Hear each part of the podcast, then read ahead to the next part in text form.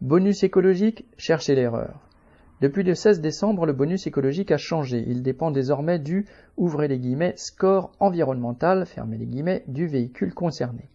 L'objectif officiel est de subventionner des modèles à l'empreinte carbone limitée lors des étapes de fabrication et de transport.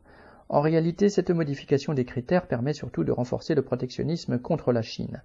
Alors que les différentes pièces des voitures, les batteries, les minerais et terres rares nécessaires sont issues de dizaines de pays dans le monde, dans des conditions d'exploitation et de pollution très variables, il semble que seule la Chine soit visée ici. Les voitures électriques de la marque Kia sont par exemple éliminées, ainsi que la Dacia Spring ou encore la Tesla Model 3, car toutes ces voitures sont produites dans ce pays.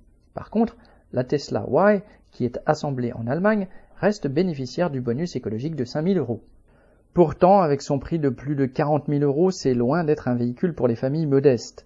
Tandis que le MD4, cinquième des ventes en électrique en France, est presque trois fois moins cher que la Tesla Y, est désormais exclu du bonus. Le MX-30 de Mazda est le seul véhicule fabriqué hors d'Europe accepté dans la liste. Pourtant, il n'est pas produit tout près, mais au Japon, pays allié des États-Unis. La quasi-totalité des modèles exclus sont ceux produits en Chine, que ce soit par une entreprise chinoise, européenne ou américaine. Ceux qui veulent argumenter que les conditions de production sont pires en Chine se gardent bien de parler de celles qui prévalent dans les mines du Congo, par exemple. La seule pollution qui gêne les constructeurs européens est celle qui ne leur rapporte pas de profit. C'est elle.